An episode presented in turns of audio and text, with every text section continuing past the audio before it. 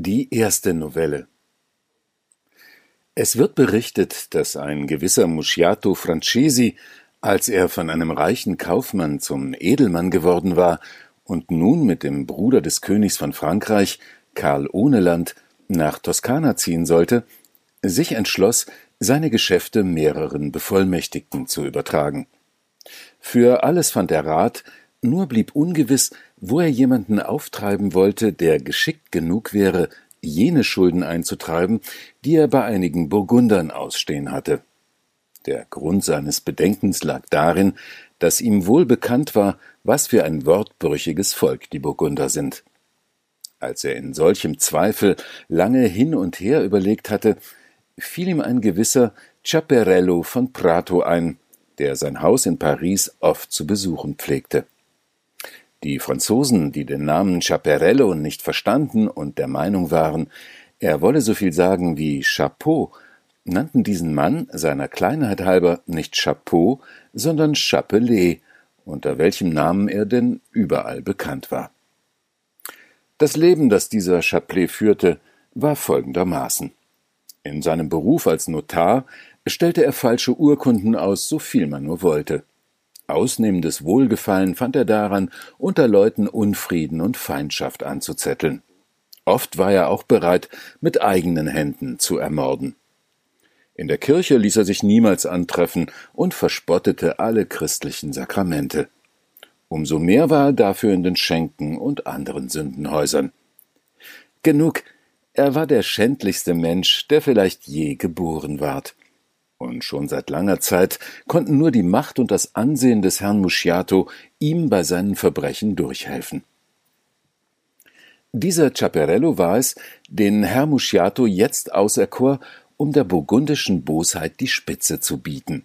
Er sprach zu ihm Chaplet, ich stehe im Begriff, von hier wegzuziehen, und da ich noch mit einer Anzahl von Burgundern zu tun habe, so kenne ich niemand besseren als dich, um von so betrügerischem Volk mein Geld einzutreiben.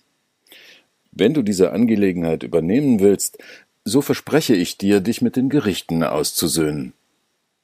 Chaplet sagte ohne langes Besinnen und gewissermaßen notgedrungen, ja, er sei gern bereit.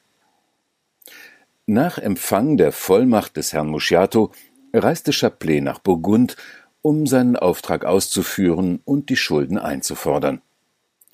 Er war ins Haus zweier Brüder aus Florenz gezogen, die Geld auf Wucherzinsen liehen. In deren Hause erkrankte er jetzt, und obwohl die beiden Brüder ihm sogleich geschickte Ärzte rufen ließen, so war doch jede Hilfe vergeblich.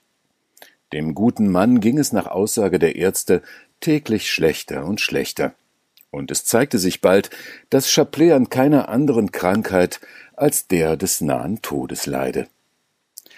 Diese beiden Brüder nun fingen eines Tages nicht weit von Chaplets Zimmer folgendermaßen zu reden an. Was sollen wir mit dem Menschen anfangen? Wir sind auf jeden Fall seinetwegen in einer sehr unangenehmen Lage.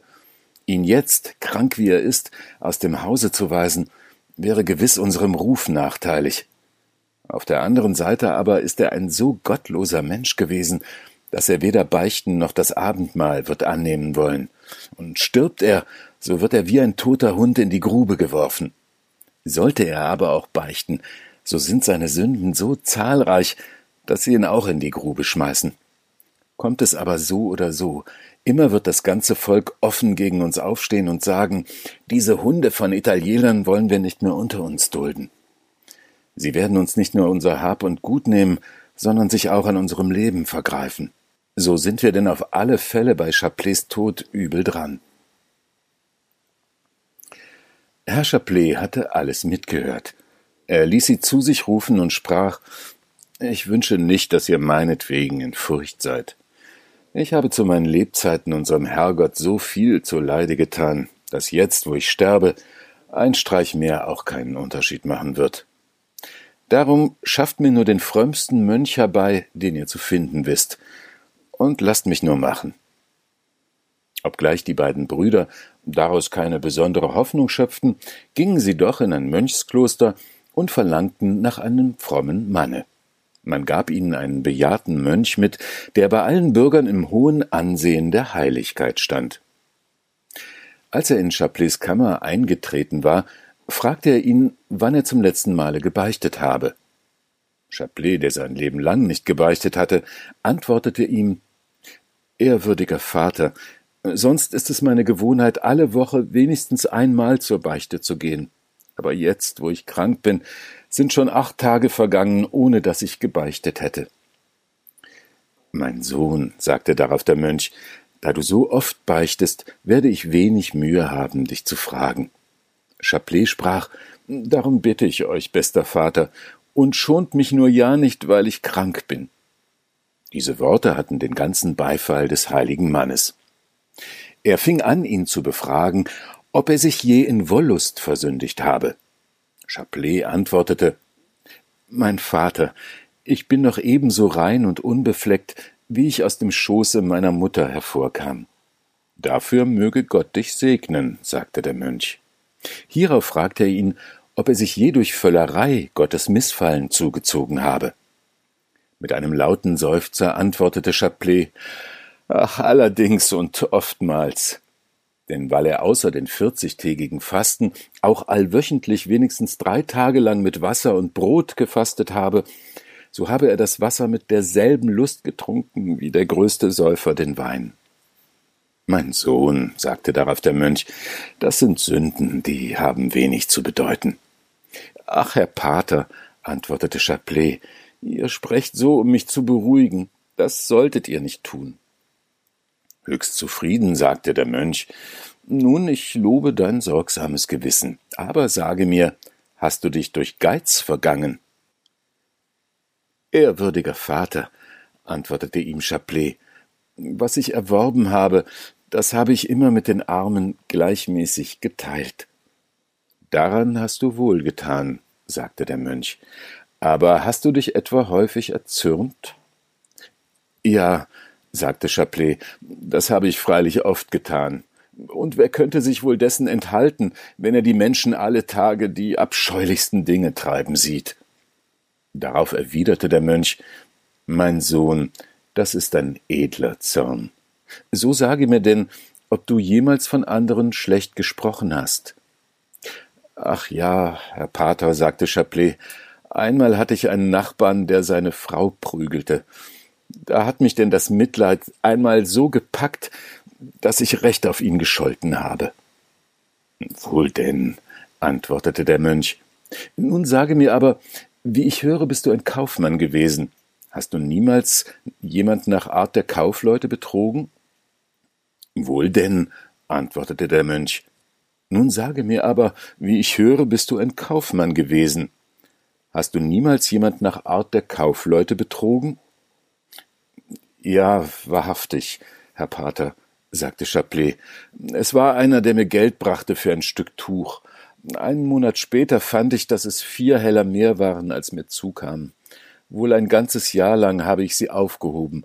Weil ich aber den, dem sie gehörten, nicht mehr wiedersah, habe ich sie am Ende als Almosen verschenkt. Das war eine Kleinigkeit, sagte der Mönch, und du hast recht daran getan. Sünden von dieser Art beichtete er ihm noch eine Menge. Dann fing er an zu seufzen und brach in Tränen aus. Ach, Herr Pater, eine Sünde habe ich noch auf dem Herzen, und um dieser Sünde willen kann ich auch nicht denken, dass Gott Erbarmen mit mir haben wird. Schäme dich, mein Sohn, entgegnete der Mönch. Gottes Gnade und Barmherzigkeit sind so groß, dass er alle Sünden, sobald sie gebeichtet sind, freudig vergibt. Darauf sprach Herr Chaplet Ehrwürdiger Vater, als ich noch klein war, habe ich einmal meine Mutter geschmäht und kaum hatte er so gesprochen, fing er von neuem bitterlich zu weinen an. Mein Sohn, antwortete der Mönch, dünkt dich denn das wirklich solch eine schwere Sünde? Fasse Mut und weine nicht. Darauf sagte Chaplet, um Gottes Willen, Herr Vater, was sprecht ihr da? Allzu große Sünde war es, dass ich meine Herzensmutter schmähte, die mich neun Monate lang Tag und Nacht im Leibe getragen hat. Als der Mönch den Eindruck hatte, Chapelet habe weiter nichts zu sagen, sprach er ihn los und gab ihm in der festen Überzeugung, Chapelet sei ein gottseliger Mensch, den Segen. Dann sagte er, Herr Chapelet, falls Gott eure Seele zu sich riefe, hättet ihr alsdann etwas dawider, dass euer Körper in unserem Kloster beerdigt würde? Durchaus nicht, entgegnete Chapelet. Vielmehr möchte ich sonst nirgends liegen als eben bei euch. Die beiden Brüder hatten gefürchtet, Chapelet werde sie täuschen und deshalb die ganze Beichte belauscht.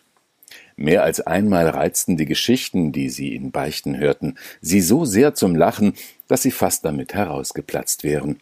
Indes, sie hatten gehört, seine Leiche solle in der Kirche aufgenommen werden, und um das Übrige kümmerten sie sich nicht. Herr Chapelet empfing bald darauf das Abendmahl und die letzte Ölung und starb noch am Tage seiner musterhaften Beichte bald nach der Vesper.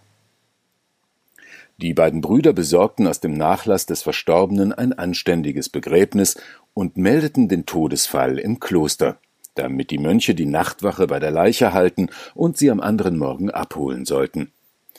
Der fromme Mönch, der sein Beichtvater gewesen war, besprach sich mit dem Prior des Klosters und schilderte den versammelten Mönchen, welch ein frommer Mann Chapelet seiner Beichte zufolge gewesen war.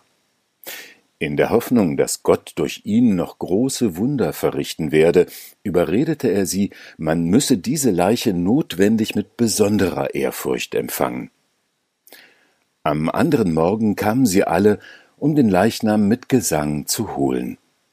Dann trugen sie ihn unter großer Feierlichkeit in ihre Kirche, und fast die ganze Einwohnerschaft des Städtchens schloss sich dem Zuge an. Als die Leiche in der Kirche niedergesetzt worden war, stieg der Geistliche, dem Chapelet gebeichtet hatte, auf die Kanzel und berichtete von des Verstorbenen frommem Leben die wunderbarsten Dinge. Seine Reden bemächtigten sich in solchem Maße der frommen Herzen der Versammlung, dass alle sich drängten, um dem Toten Hände und Füße zu küssen. Die Kleider wurden ihm auf dem Leibe zerrissen, denn jeder wollte einen Fetzen davon haben. In der folgenden Nacht wurde er in einer Kapelle in einem Marmorsarg bestattet, und schon am Tage darauf fingen die Leute an, den Toten zu besuchen, zu verehren und Lichter anzuzünden. Der Ruf seiner Heiligkeit und seine Verehrung wuchsen so sehr, dass nicht leicht jemand in irgendeiner Gefahr einen anderen Heiligen anrief als Sankt Chapelet, wie sie ihn nannten und noch heute nennen. Und allgemein wird versichert, dass Gott durch ihn gar viele Wunder getan habe und deren noch täglich an jedem tue, der die Fürsprache dieses Heiligen andächtig erbitte. So lebte und starb Herr Ciaperello von Prato und wurde ein Heiliger. Und so empfehlen wir uns ihm, denn mit allem, was uns Not ist, in der festen Überzeugung erhört zu werden, damit er uns in diesem allgemeinen Elend gesund und unversehrt erhalten möge.